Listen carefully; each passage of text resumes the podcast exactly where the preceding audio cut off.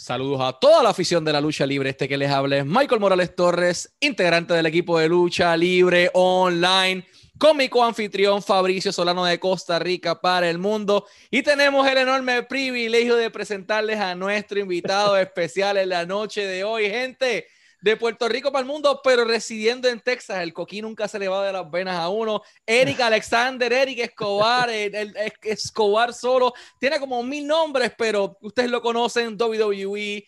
IWA, WWC, WWL, el mundo entero, una superestrella internacional. Eric, es un honor para nosotros tenerte acá en Lucha Libre Online como nuestro invitado especial. ¿Cómo te encuentras? Gracias, gracias, gracias por invitarme. Me, me encuentro bien, gracias a Dios. Este, o sea, batallando con el día a día, pero estamos bien, estamos bien. Excelente, hermano. Pues Fabricio, tú tienes la primera pregunta. Vamos por ir para abajo. Espérate, espérate, antes de empezar, espérate, antes de empezar, que es que me, falta algo aquí. Porque como todos somos gloriosos, yo no me quedo. ¡Ave María! ay, ay, ay. Hay que sacarlo a pasear. Un, un amiguito que, que, nunca falla. Esto fue un, un, saludito, de hecho, a Negrín y al, y al nene de él, al Pipo. Esto fue un, un regalo que me hicieron eh, de apreciación. Este, se lo agradezco mucho. Eh, esto es un momento así que le da a veces nostalgia a uno. Y no es que tengo ningún interés de volver a la lucha libre por si acaso, pero a veces le da nostalgia a uno y qué sé yo, y pregunté dónde podía comprar uno si quedaba alguno. Y él me hizo el favor y, y, su hijo Pipo me, me, regalaron uno que tenían. Así que eh, enseñarlo ahí, porque como todos somos gloriosos, pues yo no me quedo atrás. Hay que sacarlo a pasear. Y muy bonito el título. Fabricio, mete mano. Mientras nosotros lo único que tenemos, Michael, es un saquito, ¿verdad? Eh, pero de verdad que demasiado genial. Em, Eric, no, eh, muchas gracias nuevamente por la oportunidad, es un placer eh, compartir contigo. Y, y como te, a mí me gusta, todo tiene un inicio. Y a mí me gustaría saber, y todo el maravilloso público, la fanaticada de la lucha libre, específicamente lucha libre online, ¿cómo inicia esta pasión de ser luchador profesional para Eric? Pues mira, eh, a mí me habían prometido una beca para jugar béisbol en Estados Unidos. Y antes de, o sea, ya yo era fanático, yo era fanático de la lucha libre, este, estaba bien juqueado, especialmente con la era de la actitud de la WWE o la WWF en aquel momento. Este, y me fui a estudiar a Estados Unidos. La gente que me había prometido la beca se desaparecieron de la universidad. Probablemente era el janitor, el que lo confundimos con un coach. Y me dijo, sí, sí, vente a jugar. Y yo pues me, comí el cuento, como no teníamos nada concreto firmado en papel. Está bien, papi. Disculpa, uno de los nenes entró. este, pues se desapareció la gente, pues la beca pues se quedó en el aire. Y yo pues le dije al hijo mío, mira, este, si no hay beca, yo voy a, pues, yo, vuelvo a Puerto Rico porque no te voy a hacer pagar esto tan caro cuando en Puerto Rico puedo estudiar más económico. Y volví para Puerto Rico y en eso pues me empezó a intrigar y, empecé a buscar con un amigo, uno de mis mejores amigos, empezamos a buscar una escuela de lucha libre y empezamos a ir a, los eventos de IWA en Puerto Rico, que grababan en la cancha de voleibol, era los miércoles, sí, los miércoles, jueves, algo así era. Y empezamos a ir. Este, le preguntamos a Chiqui, Chiqui me refirió a la escuela de San Rosario. Eh, empezamos a calcular que bajar hasta allá abajo, Vega Baja está fuerte. Eh, pero pues teníamos el interés. Y de repente, pues, me acuerdo que estaba luchando Pain, no sé si se acuerdan Pain, que de hecho, by the way, eh, vi la película Benchwarmers 2 en Netflix. Perdí casi dos horas de mi vida viendo la película, pero no estuvo tan mala. Ahora, Pain sale en la película.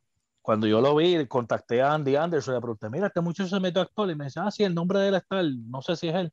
Y averiguamos si era él, sale en la película. Pero, anyway, volviendo al tema. Eh, y Víctor Quiñones, en paz descanse, me mandó a buscar. Me mandó con dos muchachos a preguntarme si yo quería ser luchador y qué sé yo, a mí y a amigo mío. Y pues dijimos que sí, empezamos a hablar con ellos poco a poco. Y por ahí fue que empezó todo, empecé a practicar, pero ya yo tenía el interés de empezar a, luchar. Ya yo tenía el, interés de, de, empezar eh, esa cuestión de, y mucha gente pues lo ve mal, lo ve bien, como quieran verlo. Eh, ese control que tenía gente, especialmente la WWE, con un micrófono. Eh, T-Rock que paraba la ceja y todo el mundo se volvía loco. Austin con la cerveza, sacándole el dedo a todo el mundo. eh, DX con el Soccer, Undertaker y todos esos personajes. Y yo decía, yo quisiera saber qué que, se siente tener ese control. Y eso fue lo más que me intrigó, o sea, fuera de que me gustaban los deportes, siempre me gustaron los deportes, más la actuación, pues, pues una manera de combinar los dos. Y, y ahí fue que despertó el, el, el, interés o la pasión de, de querer ser luchador. Te pregunto, llegas a la IWA, Vitín es el que, el que te trae, te van a llamar, eh, tienes tu primera experiencia, pero ¿cómo nace el concepto de lucha libre 101 que muchos de nosotros recordamos con cariño? Lucha libre 101, eso fue una idea de Dodge Mantel. Dodge Mantel, esto yo no, la ignorancia mía, yo no lo veía.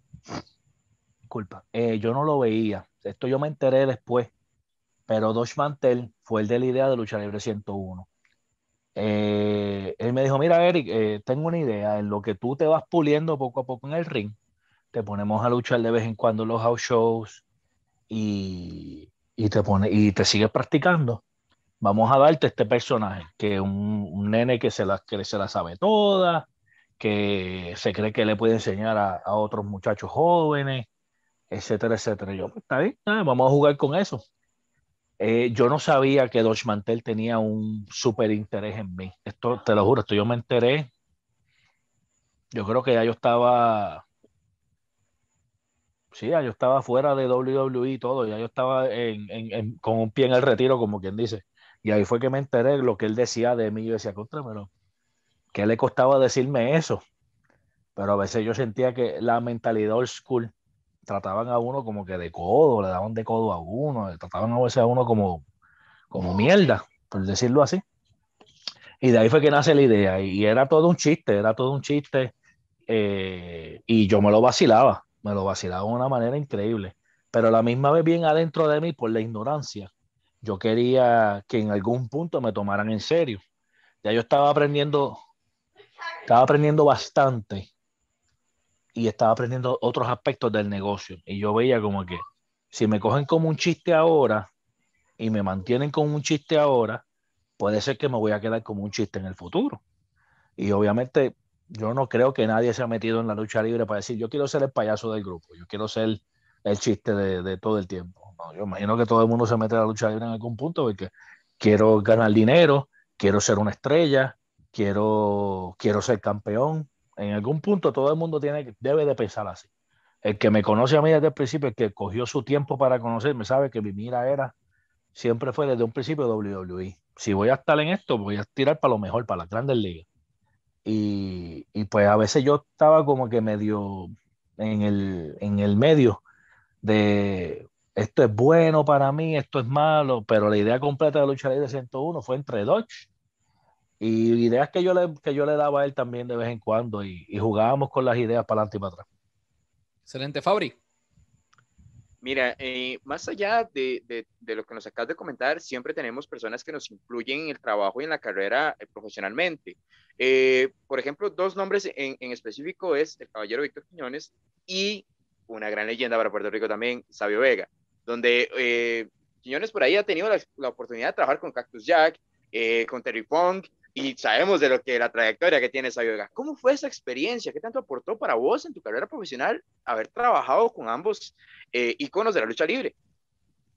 Pues mira, aportó mucho porque eh, Víctor siempre me estaba, como que dice, eh, en una parte, en una parte me halagaba, pero a la misma vez pues me decía la verdad en su manera, vamos a decirlo así, cruda. Me decía, tú eres buena en el micrófono, tú eres como y, no era que hacía la comparación del nivel de, nombre, sino la comparación de lo que él estaba viendo en el momento.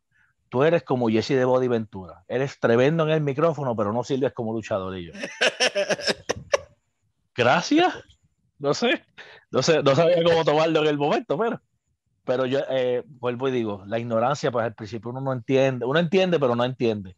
Después uno, ok, entendí ahora, ahora entendí. Este, pero sí fue, fue muy influencial. Sabio, Sabio es una, es una persona que sabe mucho del negocio, eh, de, de, cómo trabajar un personaje, de cómo trabajar una lucha, y, y ayudó mucho. Eh, también hubo, tuvo mis momentos con él, como que volvemos a la ignorancia que no sabía, y yo como que, espérate, este tipo lo que está haciendo es abusando de mí. Y, o sea, para mí esto no me, no, no, esto no, no es así, a mí no me gusta esto. Pero volvemos, eh, fue muy influencial de Víctor Quiñones en paz descanse y Sabio, me, eh, me, estaban, eh, me estaban preparando para lo que venía, por, por decirlo así. Y, y ayudaron mucho, ayudaron mucho. Eric, ¿por qué motivo dejas IWA después de tantos años laborando en la empresa para unirte a WWC? ¿Quién es la persona que inicialmente te llama y te dice, mira, ven para acá, llega a WWC que tenemos taller? Pues mira, fue que yo conseguí un trabajo eh, de, obviamente como todos los luchadores, de guardia de seguridad con una compañía que tenía contratos federales. Que de hecho el project manager de ese trabajo era Wilfredo Alejandro, que luchaba con WWC, pero yo creo que ya se había ido de WWC. Cuento largo corto, pues yo le, le explico a Víctor Dame un segundo. Dime, papi. Um, I got scared because the toy form like it fall down. The toys fell down? Yeah, like the ghost hauntiness. no, they're not haunted. Don't worry. I'm right here, papi. I'm doing an interview. Okay. Can you lower the volume on the tablet? Thank you. Sorry. Este, pues. Le estábamos hablando. Ah, cómo llego a WLC. Pues yo le dije a Víctor, mira, Víctor, me conseguí este trabajo. Por el próximo mes voy a poder seguir viniendo pero después el próximo mes me cambié el horario porque es un horario rotativo, no voy a poder venir solamente sábado y domingo. Pues Víctor me dice, bueno, si no puedes venir los cuatro días, no te vamos a usar.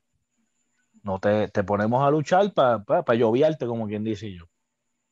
Ok, si esa va a ser la actitud, pues mira, yo no puedo perder este trabajo porque para lo que yo tenía, que era de mesero, eh, era un upgrade, como quien dice. Y yo, pues mira, no hay problema, yo me quedo en casa. Cuando yo pueda volver, te aviso. Ah, pues me dejas saber. Pues me quedé en casa. Pasaron los meses y nada, el horario estaba rotando, rotando, rotando, seguí rotando. Después de que hice una rotación de, éramos cuatro, de cuatro meses, que volvía a un horario que podía volver, este, en, viene una compañera y me dice, mira, yo estoy hablando con tal persona para quedarme en tal horario. ¿Qué horario te gusta a ti? Y yo, pues por el día, lunes a viernes. Ah, ¿quieres lunes a viernes por el día? Sí. Y me dieron, hicimos los cambios para todo el mes y me quedé lunes a viernes por el día. Un compañero se quedó todas las noches porque él no quería bregar con los jefes y se iba por las noches. Y el otro muchacho, pues se, tenía un horario bueno, se quedó con ese horario. Y brother, estuve Después de esos cuatro meses estuve como cuatro meses más, que estaba lunes a viernes por la mañana hasta, hasta las dos de la tarde. Ya, pues de. En ese momento, pues yo traté de contactar a Víctor y nunca tenían tiempo para, para hablar conmigo, pues está bien. Y por pura casualidad me llamó el diabólico. Él estaba en WLC en ese momento. Mira qué estás haciendo. Yo voy trabajando. Y no estás luchando con IWA ni nada. yo, no, estaba tratando de conseguir a Víctor, pero no ha pasado nada. Me dice, pues vente para acá. Y yo, chico, pero es que si me cambian el horario, dicen, fíjate, aquí no te van a pelear por eso, tú vienes los días que puedas y ya. Y yo, de hecho, y me dice, sí, no está bien. Pues cuadramos en eso y por ahí empecé. Este, fui, tuve una reunión con, con Carlos. Eh, mentira, fui a IWA, pedí mi release y rápido, ah, te vas para Capitol. Y yo, no, pero tengo otros proyectos en mente y yo no sé, porque el contrato con ustedes, como ha sido tan, tan secretivo, tan exclusivo, pues no sé qué es lo que implica. Este, pero si me llaman de Capitol, pues me voy. Y así fue. Tenía mi release y hablé con Carlos. Me dijo, pues para que empiece el sábado. Y yo, oh, ok. ¿Está bien? Y así fue que. Rapidito, Fabri. Efectivamente, uno de los grandes episodios que podemos aportar en tu ilustre carrera como luchador profesional fue la llegada a WWE. ¿Cómo fue esa llegada a una de las grandes empresas de la, del mundo del espectáculo de lucha libre? ¿Y quién fue esa persona, si es posible saber, que hizo ese contacto para que Eric pueda estar en WWE? Pues mira, yo estaba luchando con Carlos y ya estaba haciendo yo estaba, todavía, yo no había traicionado a Eddie. No, yo no lo había traicionado. Este, estábamos luchando de técnico y para adelante y para atrás como de esto. Y te creo me acuerdo tuvimos un show en, si mal no me recuerdo, fue Yabucoa. Y me tocaba luchar con el diamante. De repente, pues, WWE ya estaba planeando el, ya tenía, ya iba a ser el pay-per-view. De hecho, creo que fue ese mismo fin de semana. El pay-per-view ese New Year's Revolution. Pues nada, yo fui a luchar, fui a luchar el sábado. El pay-per-view era el domingo y el sábado pues me tocaba luchar con Diamante. Pues Diamante me dio un sillazo por detrás de, la espalda y falló un poco y me rajó la cabeza por detrás. De repente yo veo esa gota de sangre en el piso y yo, ¿quién estaba sangrando? ¿En qué lucha? De repente veo los árbitros, veo los árbitros, mira, estás bien, estás bien. Sí, ¿qué pasa? Me dice que Carlos dice que si quieres parar la pelea, que la pare. Y yo, ¿eh? Cuando de repente me viro, siento el chorro de sangre bajándome por el cuello. ah, soy yo. Ok. Yo ni sabía. La adrenalina a, a millón, yo ni sabía. Nada, terminamos luchando como 15 minutos. Terminamos la lucha y qué sé yo. Yo fui, me bañé y dije, dame ir para el hospital para que me cosan. Y me tiro para el hospital. Fui para el hospital y el mal de, todo, de todos los hospitales en Puerto Rico que va y hay 18 mil personas allí y no atienden a nadie. Pues así mismo fue. Me cobraron y todo. Me cobraron. Pagué mi deducible, mi, mi copago y todo eso. Y yo, espera, espera, espera. Chacho, y dan como, la, como las 3 de la mañana, 2 de la mañana por ahí. Yo dije, que era mi novia en aquel momento, que era mi esposa, le dijo, mira, yo voy para casa. Me dice, no, pero quédate, yo no voy para casa, yo no voy a seguir pregando con esta ñoña aquí, yo voy para casa. La dejé en la casa y me fui. Fui para casa, me acosté a dormir, me levanté temprano como a las seis, me puse, me cambié de ropa y me fui. Llegué al hospital con el recibo y le dije, mira, este, ustedes me cobraron ayer y no me hicieron nada. Ah, para verte por aquí no hay problema. Me metieron allí en una, en la, la, oficina del doctor. El doctor me dijo, mira, tengo, hay un problema y tengo que abrirte la herida otra vez para coserla. yo, pues, ¿qué remedio? Tacho, me rajó la, la, la, cabeza de nuevo, me afeitaron, me cosieron. Y cuando yo salgo de ahí, que por fin salgo del hospital, que no tenía señal en el teléfono, Tacho tenía como 15 mensajes de la oficina de WWC mira que llame, mira que llame, mira que llame. yo, ¿qué pasó? Y cuando por fin llamó, mira que, tiene una entrevista con WWE hoy. y yo, ah, qué bien, gracias. Ok, ¿dónde? ¿Qué voy? ¿Qué hago? No, no, llegan allí, te vas backstage. Y cuando llegué allí me dieron un pase de esos backstage y qué sé yo. Y me reuní con John Laurinaitis. Tuvimos Rico Suave, Brendel y yo y Eddie tuvimos entrevistas. Nada, fue casual, no fue nada formal me dieron la tarjeta de presentación y qué sé yo, y me dijeron, este, cuando pueda, con, hasta una compilación, un par de luchas y par de fotos y envíala. Brother, yo estuve, en New Year Revolution fue en enero, ellos volvieron al final, después más adelante en el año hicieron un house show, hablé con ellos en el house show, y todo ese tiempo yo estuve, cada cierto tiempo tenía que mandar básicamente un rollo de fotos y lucha. Y un rollo de fotos y lucha. Yo seguía enviando, seguía enviando y nada hasta que de repente me contactó Tommy Dreamer y me dijo, mira, ¿quieres un tryout? Y yo pensé que eso ya estaba obvio cuadrándose. Tú sabes, este, sí, sí, ah, pues está ahí. Entonces me mandaron a, Deep South Wrestling en Atlanta con Bill Demott y, eh, por ahí fue que seguimos. Ya el primer día él me dijo, si tengo que darte sí o no, tienes trabajo. Y yo, muy bien, y para el fin, para allá, para cuando llegamos el viernes, hablé con el jefe y el jefe me dio el trabajo. Mano, mucho se sabe de FCW porque fue donde se hizo la transición de NXT, pero poco se sabe de Deep South Wrestling en el lado malo racista de Atlanta. Esa parte estaba para vivir, estaba apretado, apretado, apretado. ¿Cuán difícil fue para un chamaco de Puerto Rico salir, eh, que tú hablas inglés, no hay problema, tú no te ves puertorriqueño, este, no te ves latino, pero ¿cómo fue tu experiencia trabajando y viviendo en esa parte de Atlanta mientras estabas en aquel antiguo territorio de desarrollo de WWE que parecía más un bootcamp con territorio de desarrollo? Pues mira, eh, te voy a ser honesto, sí, parecía un bootcamp. Nosotros eh, físicamente estábamos súper ready. Eh, nosotros no teníamos que envidiarle a nadie en cuanto a, a, a tener buen aire en el ring. Nosotros, mm, ningún problema. Ese era el estigma de nosotros. El estigma era que nosotros éramos como que la high school y, y OVW era como la universidad. Así era como nos tenían label.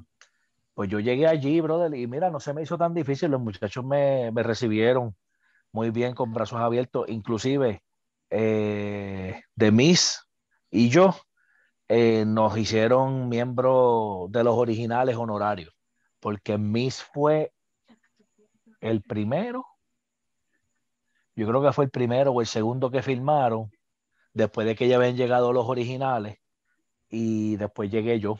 El primero que filmaron de un trayado allí fui yo. Y los muchachos pues le hicieron un regalo a Billy, hicieron una foto bien bonita, el grupo entero y se les marcaron y dijeron, mira, y este, yo sé que ellos no están en la foto porque nosotros la sacamos antes, pero quiero que sepan que pues los estamos haciendo miembros honorarios de los originales ustedes dos, porque pues se han acogido bien con el grupo y qué sé yo. Pues está bien. No se me hizo tan difícil, el pueblito era bien pequeño, so nosotros éramos como, como rockstars allí. Allí, ah, los luchadores. Nos metimos en problemas, sí, nos metimos en problemas porque los, los muchachos, los varones, estaban medio mordidos porque las nenas estaban, ah, vuelvo te digo, era un pueblito que eran dos salidas, era la 218 y la 221, allí en McDonough, Georgia, no había nada que hacer, inclusive cuando cerraron Deep South, muchos de los negocios que estaban alrededor cerraron, porque nosotros éramos los que estábamos trayendo gente allí, éramos los que éramos diferentes, qué sé yo teníamos un Gold's Gym y allí todo el mundo nos conocía y los bomberos y la policía y todo el mundo sabía quién éramos nosotros. Era bueno y a la misma vez era malo, por lo que te dije.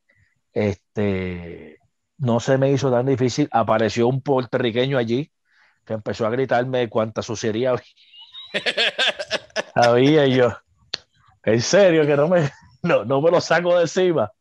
Y, y, ya tú sabes, pero gracias a Dios el trabajo estaba muy sólido ya para ese momento y pues me lo gané con, con mi trabajo, por, por, decirlo así. Fabri. Gente, para todos los que nos están observando en este momento, les voy a mencionar unos nombres que sí, nuestro invitado el día de hoy los ha derrotado. Y ustedes no tienen idea de quién estoy hablando. Ex campeones mundiales de WWE, un ex campeón intercontinental. Estamos hablando de nombres como Drew McIntyre, Sheamus y Corey Axel. Eric, eh, ¿qué recuerdas de esa noche donde te coronaste campeón de la FCW? ¿Cómo fue esa experiencia? ¿Qué recuerdos tienes de esa gran noche para vos? Fíjate, eh, la noche fue un proceso. Eh, me acuerdo que estábamos, nosotros teníamos como los, miércoles, hacíamos promos, hacíamos entrevistas y qué yo. Entonces, dos te hablaban nosotros y preguntábamos, teníamos un QA con él y qué sé yo, y los entrenadores y qué podemos hacer, etcétera, etcétera.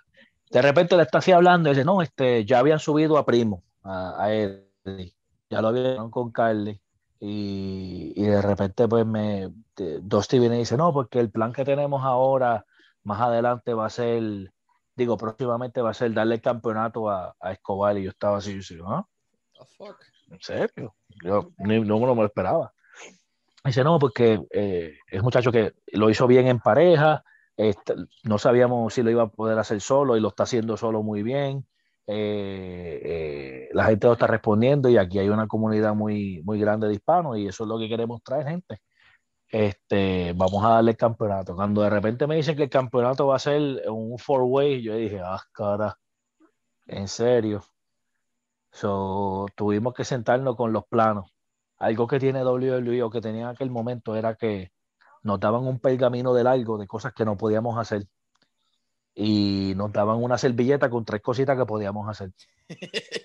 Y de esas tres cosas, una era entrar y salir del ring. Era como que, wow, ¿cómo podemos hacer esta lucha? Más encima de eso, me jalaron aparte y me dicen, necesitamos un final que protejamos a Sheamus porque Sheamus, pues, por decirlo así, en aquel momento era un consentido de, de uno de los grandes de la compañía. Y yo, no hay ningún problema, vamos para encima. Pues yo me senté, y nos sentamos los cuatro y cuadramos y hicimos lo que íbamos a hacer, papá, papá.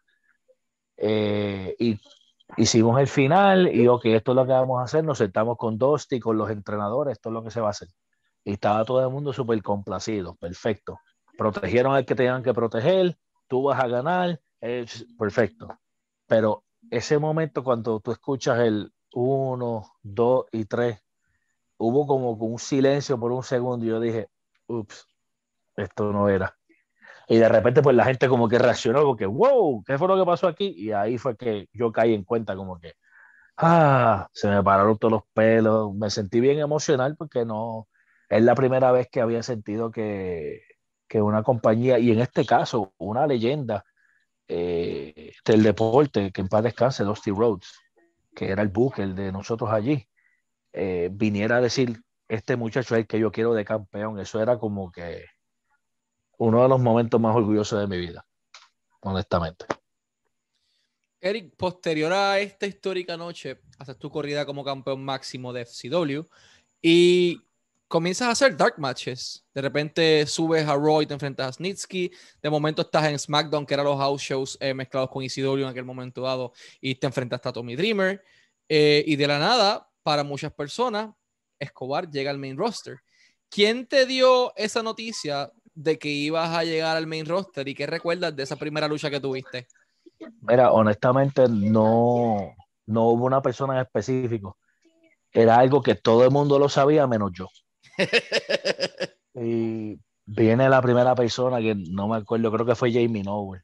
Me dice, ¿y ya hablaron contigo? Y yo, ¿de, qué? Y viene y me dice, ¿de lo que vas a hacer esta noche? Y yo, no. Ah, está bien, pues ya mismo viene alguien a hablar contigo y vino otra persona y otra persona y otra persona, vino... Eh, vinieron varios agentes. Creo que Tony Garía fue uno de ellos. Eh, John Cena viene a donde me dice, ¿estás listo? Y yo, ¿de qué tú hablas, brother? En verdad, no sé. Honestamente, no sé qué es lo que está pasando. Dime, ¿qué pasó? Y me dice, ¿nadie ha hablado contigo? Y yo, no. Vamos, está bien. Y viene alguien a hablar contigo y me dice, no la cagues. Y se fue. Y yo, o sea, no sabía qué era lo que estaba pasando. Y el último que viene y me dice, Ricky Steamboat, mira, nadie ha hablado contigo, chico Ricky, ya me la están montando, deja el vacilón, brother. Y él dice, no, pero en verdad no he hablado contigo. Y yo no, ah, es que te van a debutar hoy, tú vas a ser el nuevo novio de Vicky Guerrero. Y yo, What the hell? Ah, pues con razón fue que yo la vi a ella paseando por ahí, de la nada. Y de repente, pues fui, la busqué, me senté, hablé con ella, me presenté, mira, mucho gusto, qué sé yo, vamos a hablar, a trabajar juntos. Y dice, sí, vamos a trabajar juntos. Me dijeron que no te dijera nada. Y yo, ok, pues, bienvenido al roster, I guess. Este, y desde ahí partimos, pero honestamente yo no me, yo soy de las personas que hasta que no lo veo en televisión no me lo creo. Grabamos, hicimos el segmento, era un martes, y va a pasarlo el eh, jueves por televisión. ¿Era jueves que salía SmackDown? Era viernes el, día que fuera. 2005 era viernes todavía, sí. Exacto, pues y, por ahí yo vine y hasta que no lo vea en televisión, cuando lo vi en televisión dije, ah, ok, por fin. Fabri. Ya que nos comentas un poco de la experiencia que tuviste por aquí con esta persona que, con el respeto que se merece, para que ustedes se recuerden aquella muchachita que era odiada por muchos de los fanáticos que pasaba diciendo ¡Excuse me! mira, eh, Eric, así nos dejaban a todos. Y ahora tú compartiendo, ya, lo dijo, aquí, y él lo vio al rojo vivo, como tiene que ser. Pero ¿cómo fue originalmente la idea de el, el, personaje profesional, el perfil profesional de Eric en aquel entonces en WWE y enlazarlo con la relación que en ese entonces ibas a trabajar con Vicky Guerrero. ¿Cómo fue esa, esa experiencia? Bueno, según yo hablé con ella y ella me dijo que según la idea que le habían dicho a ella, era que íbamos a ir a ECW. Eh, o la idea que le vendieron a ella, no estoy 100% claro ahora mismo, eh, que era que íbamos a ir a ECW y en ECW pues eh, yo le iba a ganar a una, de una forma, si iba a ser algo, que yo iba a ganarle el título a ella de, de general manager. Entonces, pues ella íbamos a correr, íbamos a, a, destrozar, como quien dice, el, el, el, el, roster completo. Y ella era la que iba a mandarles y iba a hacer las cosas como ella dijera. Pero, pues obviamente las cosas cambian. Eh, el personaje mío como tal, no me dieron, no me dieron mucha dirección. Yo pensé, yo asumía que ellos querían que yo hiciera lo mismo que estaba haciendo en FCW. Este, pero honestamente no. Ellos tenían otra visión del personaje. Eso fue eh, un error de comunicación, por ponerlo de esa manera. Este, y la, la, relación, pues ellos decían, no, los queremos así, que, que estén amorosos, pero no se toquen mucho. Que, que se vea que, que, se están manoseando todos, pero no se besen.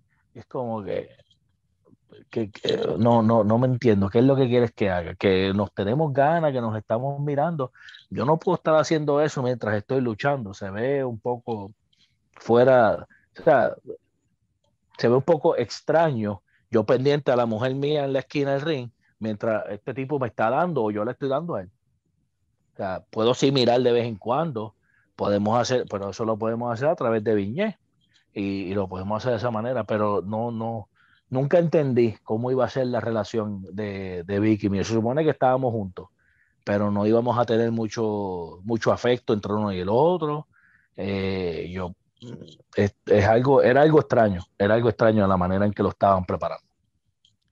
¿Qué podrías hablarnos de tu experiencia trabajando en, en, el roster de SmackDown y cómo era el proceso creativo en aquel entonces en esa marca? O sea, quiénes eran los productores, cuánta libertad ustedes tenían, porque me dices que en FCW le daban una lista de cosas que no podían hacer y una servilletita con lo que podían hacer. Uh -huh. Presumo que en el main roster la servilleta era más pequeña con lo que, podí, con lo que podías hacer.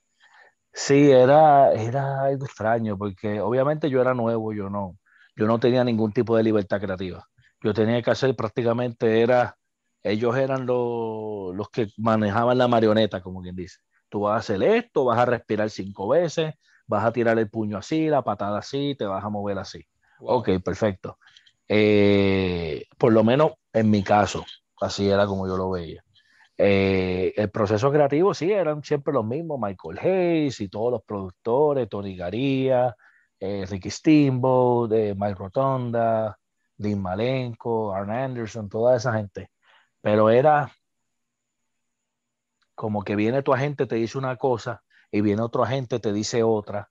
Y todo el mundo como que te decía lo mismo, pero diferente. Y a la misma vez era todo completamente no relacionado a lo que tú estabas haciendo. Yo como que no, no me cuadra. Tú, yo pensaba en ese momento que toda esa dirección venía directamente de Vince. No es así.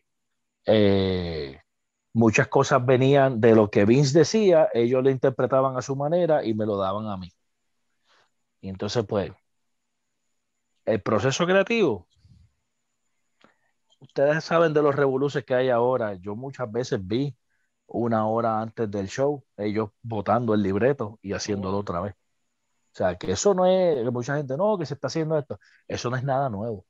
Eso, que lo están haciendo ahora más seguido, eso no es nada nuevo, eso nosotros lo veíamos constantemente.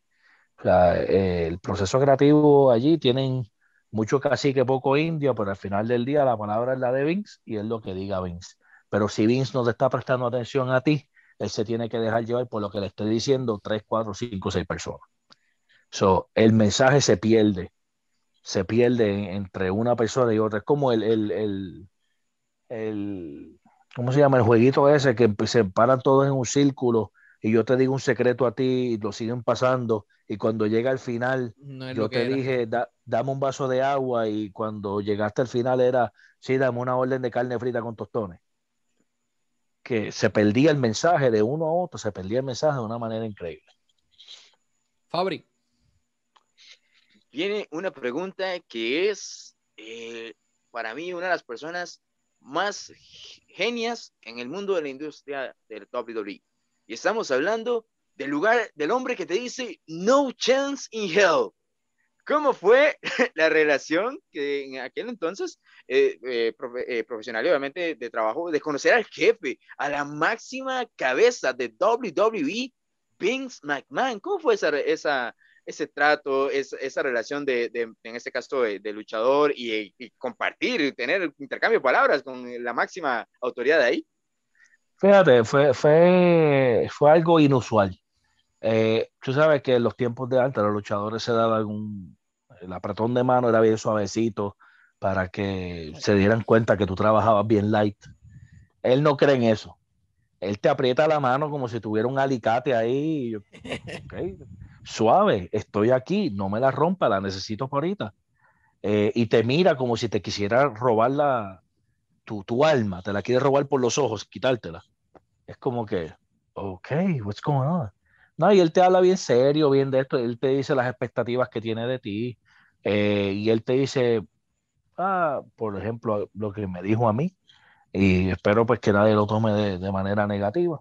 Yo entendí lo que él dijo, pero lamentablemente a la misma vez no se oye muy bien él me dijo, yo necesito que todo esto como un spec.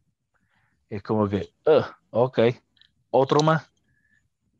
Ok, no hay problema, lo que usted diga, jefe, tú sabes. Pero esa fue la, única dirección eh, creativa así que, que, él dio y de las interacciones que tuvimos fue esa, otro que tuvimos un viñet que hicimos juntos y nada, me veía y me saludaba, pero era como que hasta que yo no le produciera dinero, yo no era, no era, era otro más. ¿Por qué motivo, ya que estamos en ese tema, eh, WWE decide dejarte en libertad? Tú pediste el release igual que hiciste en IWA, eh, ellos te lo dieron por algún otro motivo y cómo llegas de paso a WWE allá con Negrín y con, y con Hugo en aquel momento dado. Pues mira, lo del release, ellos me llamaron un... Do yo se supone que yo iba a estar, yo iba a viajar. Yo le había dicho ya a Steve y a Tom que los escritores, mira, I think me están dando me están diciendo por decirme, pero no, no veo mucho, eh, mucho interés. Y dos años más tarde, después de que salí WWE, me enteré la razón exactamente. Había uno de los, de los escritores de los más allegados a Vince, eh, de los más poder que tenía, que él nunca quería hacer nada conmigo. Desde que a mí me filmaron hasta el día que yo me fui, él nunca, todas las ideas que le daban a él para, y él tenía mucho poder, de todas las ideas que le daban a él para mí, él no quería hacer ninguna, él no quería hacer nada conmigo. So, ya yo prácticamente llegué allí con dos strikes, como quien dice. Eh, me llamaron, yo supone que iba a viajar y me llamaron viernes, mira, se canceló tu viaje. Y yo, pues está bien, no hay problema. Y el domingo me llamaron, me llama John Laurenes, mira, que vamos a, a ejercer la cláusula de los 90 días.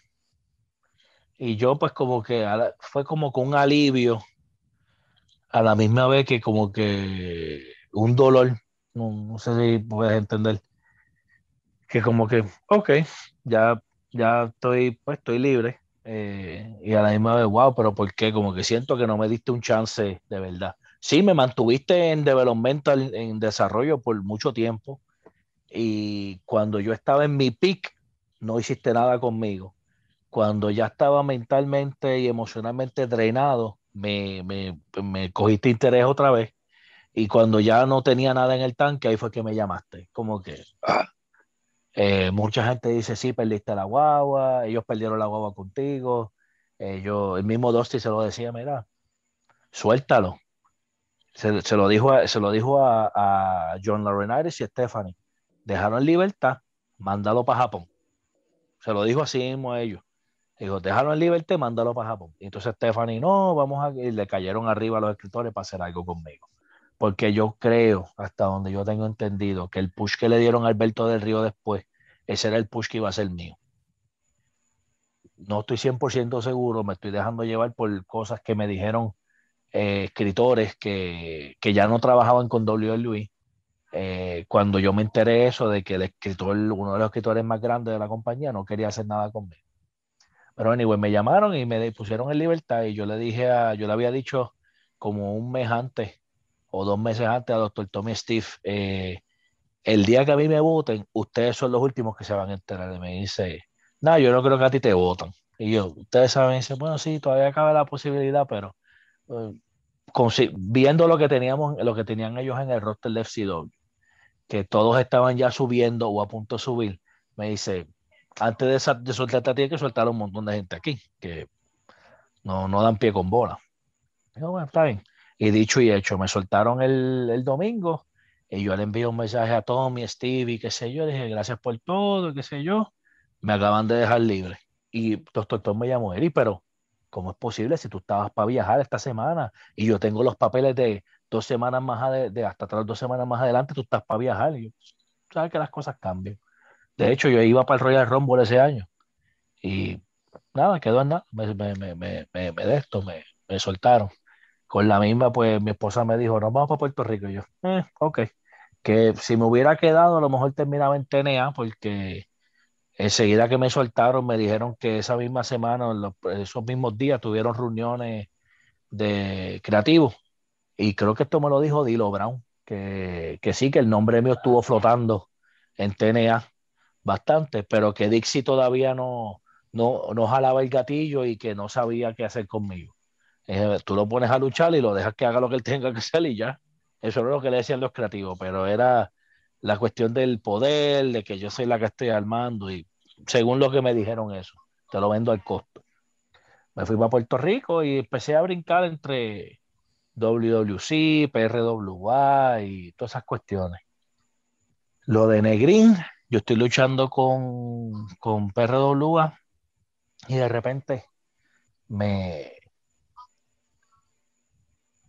me, dice Metal, mira, él tuvo una reunión con los muchachos en el camerino. Mira que estoy en un plan ahí de hacer unas alianzas con compañías de Estados Unidos y el mundo entero, para que sepan, los bookings, yo les voy a conseguir booking a ustedes, la gente me va a pagar a mí, yo le pago a ustedes. Y yo, eh, yo no necesito un intermediario para que meta las manos en mi dinero. El, yo vine a la parte dije, eso es para todo el mundo. Y dice, no, no, tú, tú eres aparte. Tú puedes, yo te negocio a ti, tú bregas lo tuyo aparte. Y yo, ok, que, conste. Bueno, pues cuento largo corto, de repente, pues me dice, mira, que este, hice una, un negocio con un señor aquí, qué sé yo, que es farmacéutico y tiene negocios y qué sé yo, y se quiere meter en el tío. Pues no hay problema. Y por ahí empezó lo WWL. Eh, cuando de repente ellos hicieron con una conferencia de prensa para anunciar la compañía con Hugo y con Metal y qué sé yo, eh, nos anunciaron, pues ellos me, pusieron el, de hecho, eso fue lo que me dijo Richard, eh, que yo fui la primera persona que ellos firmaron, como bien dice, para la compañía y era yo. Y yo, pues cool, perfecto. Entonces, pues cuando hablaron con Brian, le dijeron, Brian, te queremos poner en pareja con alguien pero no sé con quién. Y Brian dijo, ah, con Escobar, olvídate, no hay más nada que buscar y yo. Empecé con él y no me salgo de él. Volvimos, dimos el círculo completo. Y por ahí fue que empezamos con lo de, lo de y, y, los shows en México, etcétera, etcétera. Fabri, de hecho, tú tienes una pregunta sobre México. Sí, efectivamente, nos vamos a, a Tierras Aztecas. ¿Y cómo fue tu paso y tu experiencia por AAA? Fue, fíjate, fue excelente. Este, conocí a uno de mis luchadores favoritos, que en paz descanse, el Apache. Este, Richard me, está, Richard me estaba relajando, porque cuando lo conocí me dice, brother, pareces una nena que está celebrando su quinceañero, estás que no cabes, lo conociste, Dios mío, si tú te hubieras visto, y yo, brother, pero era Apache, mano. Me dice, no, no, no, estás pasado, estás pasado. Pero la pasamos muy bien en AAA, en verdad, no, no, no tengo quejas allí conecté con Conan y hablando con Conan, eh, pues él me dijo lo que me dijo, mira, lo que pasa es que aquí, pues, eh, como aunque tú tienes fama de WWE, eso te ayuda, pero el negocio lo estaban haciendo de otra manera y creo que nos estaban empujando como pareja, a mí y a Brian. Y dije, ok, y dije, mira, pues yo tengo una idea. La idea es, como ustedes graban la, la televisión una semana sí, una no, pues lo que podemos hacer es que ustedes nos traen para un loop de shows hacemos el loop y terminamos en televisión. Y en la televisión te grabamos viñetas para todos los programas de televisión para el mes completo hasta que podamos volver a venir. Pero la compañía quería que nosotros nos quedáramos allí. Yo no podía, yo tenía, de hecho, yo pasé mi primer día de padres como padre en México, luchando en triple manía. Eh, que cuando de repente Richard me dice, mira, vamos para triple manía, yo, perfecto, ¿qué día es? Tal día. Ok. Yo decía, contra eso me, me, parece que hay algo ese día, chacho, me pongo a buscar y yo, Richard, dice, ¿qué? Ese es el día de los padres. Me dice, no me joda. Y yo, sí, brother, voy a pasar mi primer día de padre luchando en México y mis hijos en Puerto Rico. Chacho, yo estaba, bro, de que, eh, pero qué sé yo. En, en, esos momentos todavía tenía la fe y la esperanza de que, de que WLL podía darle el palo que se pronosticaba que podía dar, porque tenía el potencial. Y dije, pues hay que, hay que, hay que dar un poquito del ala para comer de la pechuga, como quien dice. Y fuimos. Hicimos todo eso y la experiencia fue, fue muy buena. Fue excelente. Los muchachos nos cogieron eh, eh, afecto rápido y pudimos, no tuvimos problemas de los que mucha gente comenta, ah, que esto no quiere trabajar conmigo, ah, que aquel, que cierto. No tuvimos ningún tipo de problema, fuimos allí, hicimos el trabajo, dimos, dimos de qué hablar y por ahí seguimos. Eric, llegaste a tener el título máximo de, de, varias empresas en algún punto de tu vida, incluyendo el, el de FCW, que era el Developmental en aquel momento dado, pero nunca vimos eso en WWC. En tu paso por WWC vimos varias cosas, o, sabemos que ostentaste el título en pareja eh, con Rico en aquel momento dado, sabemos que tuviste el título de Puerto Rico, pero ¿por qué Carlos nunca, you know, pull the trigger? ¿Por qué Carlos nunca se fue de pecho con que este es el tipo al que yo tengo que darle el campeonato universal, ni aún después saliendo de WWC? Teniendo todo el potencial, porque tenías todo el potencial. Yo creo que eso era más algo de, de, la, de la experiencia, aunque tenía bastante, pero quizás a lo mejor ellos no veían que tenía lo suficiente como para cargar la, la compañía y lamentablemente eh, es algo que, pasa mucho cuando los buques son luchadores también. En aquel momento el buque era Bronco. Eh, yo no tengo nada en contra de él porque la gente lo toma como que rápido. Ah, eh, está tirando. Está... No, te estoy tirando. Estoy diciendo la verdad. Punto y se acabó. Si la gente piensa que estoy tirando es porque la gente ve que él hizo algo mal.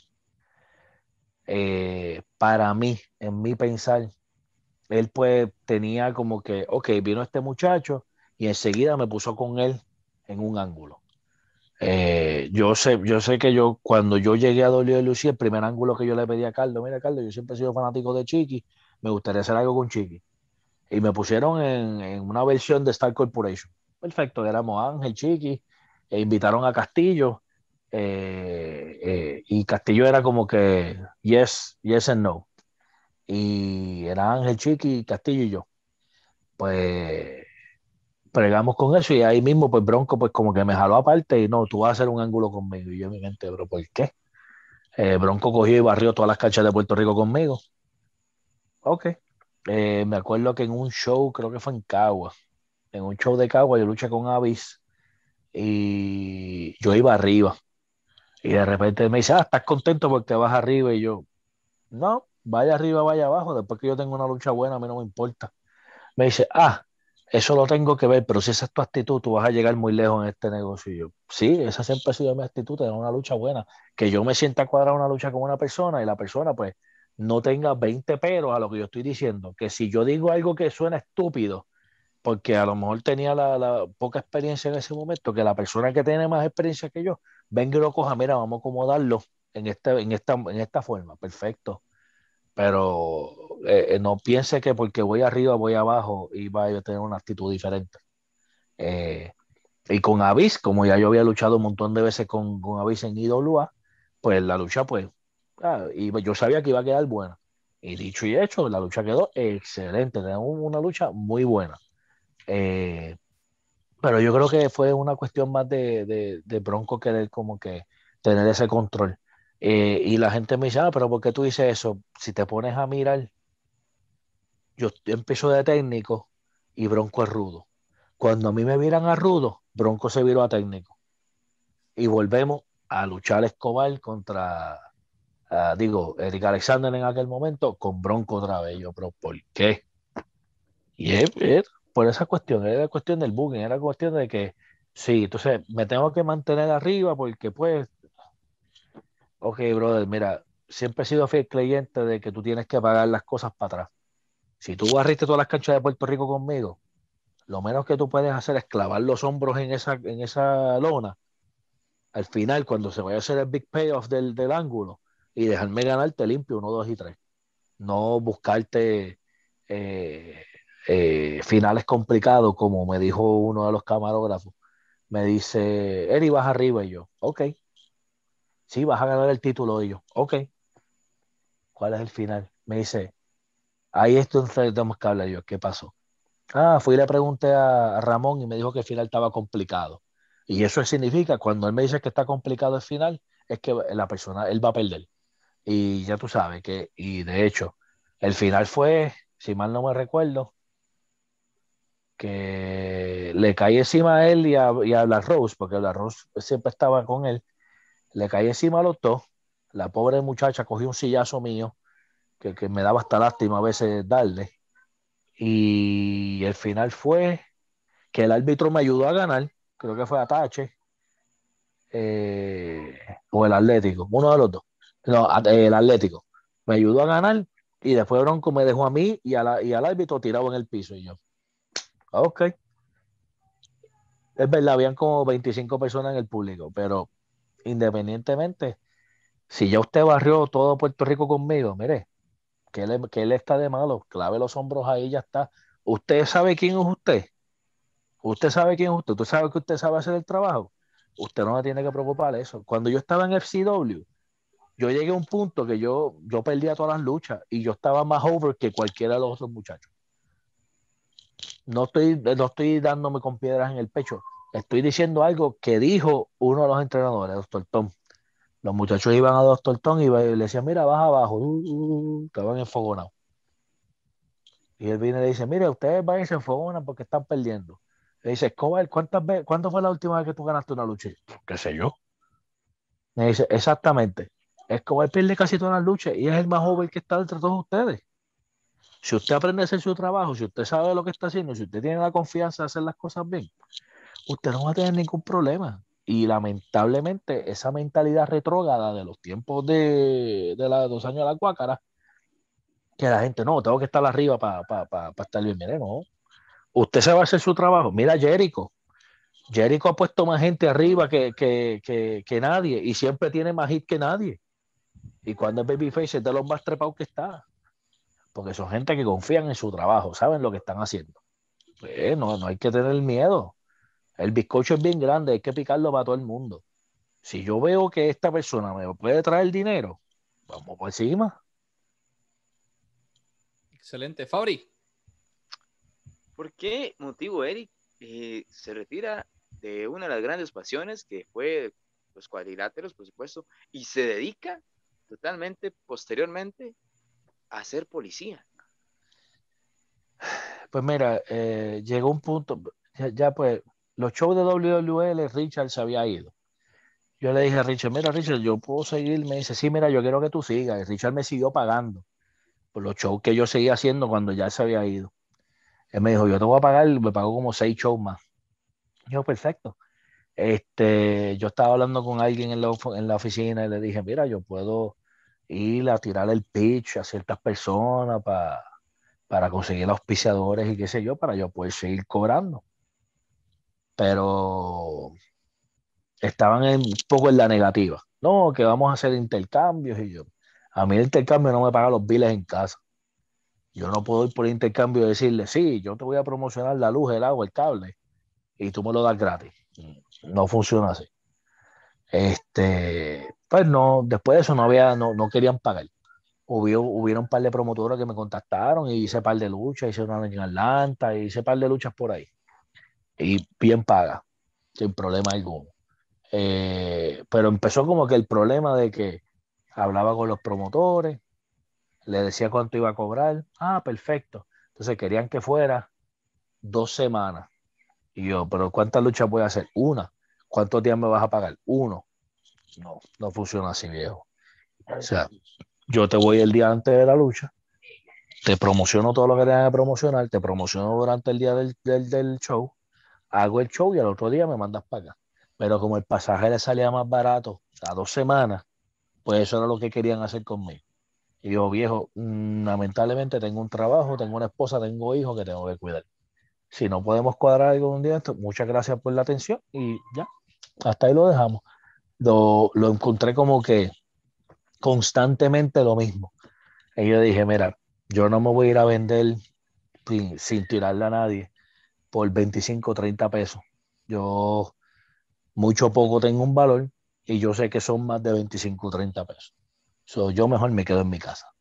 Además de que ya el cuerpo estaba, hacía una lucha y me tardaba dos, tres semanas en recuperarme completamente Eh, y pues que dije, yo quiero estar saludable para poder disfrutarme a mis hijos.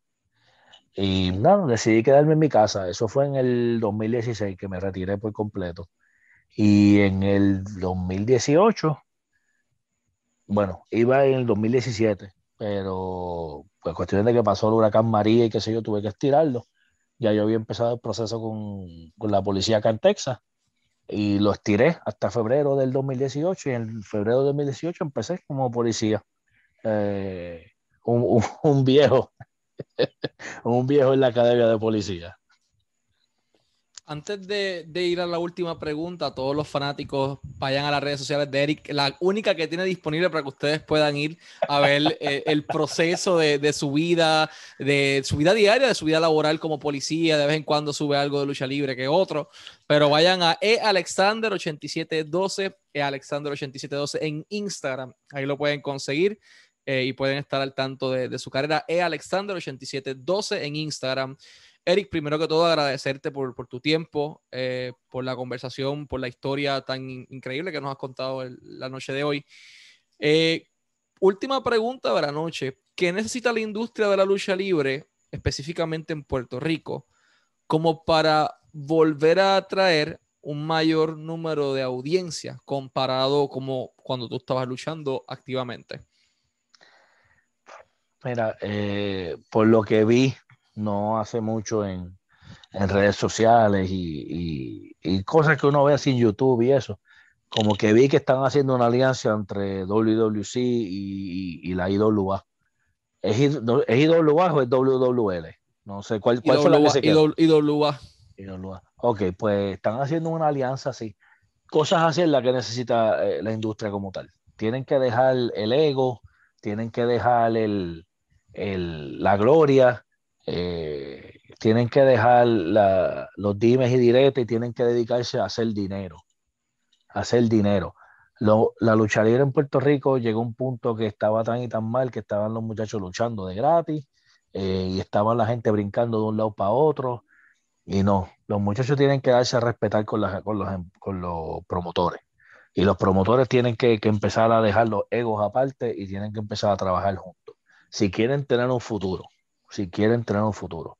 Tampoco es una cuestión de que vamos a imitar a WWE, porque WWE creativamente ahora mismo, si tiene dos o tres cositas que son buenas, es poco. Y yo no veo el producto, porque no lo veo. Eh, yo me dejo llevar por, por, videos que veo en YouTube y, y comentarios de las personas. Pero la industria en Puerto Rico siempre ha sido excelente. Siempre ha sido un taller muy excelente en Puerto Rico si esa alianza entre WLUC y la IWA sigue, este, pueden, pueden llegar muy lejos. Pueden, ahora, creativamente tienen que darle libertad a los muchachos. No pueden ir y decir, tienes que respirar cinco veces y caminar, dar cinco pasos así. No, no, no.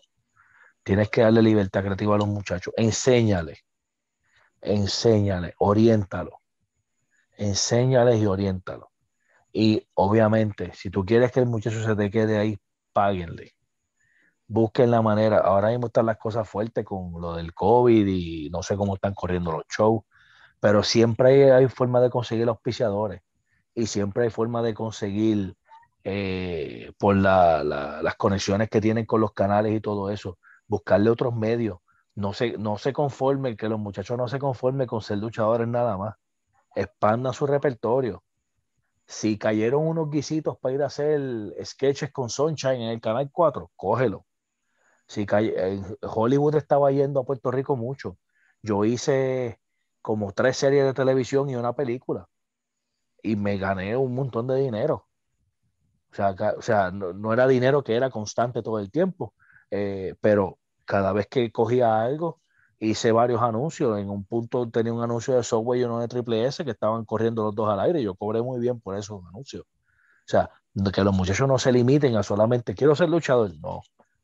Quieres ser estrella. ¿Tú quieres ser estrella? Ok. Aprende otras cosas. Actuación. Aprende a hablarle frente a una cámara. Eh, inglés. Y las empresas, pónganse a trabajar para el negocio. Olvídense de la gloria, olvídense del ego y pónganse a trabajar para el negocio. Muchas gracias por tu tiempo, Eric. Fabricio, de igual manera, esto ha sido todo por hoy. Eh, sigan a Eric en, sus redes sociales, es Alexander8712. Eh, y muy importante el mensaje final que dio: el campeonato de, de la WWE todavía eternamente en su hombro. Eh, Eric, eternamente agradecido contigo y a toda la afición. Sigan en sintonía de Lucha Libre Online, la marca número uno de Pro Wrestling y Combat Sports en español.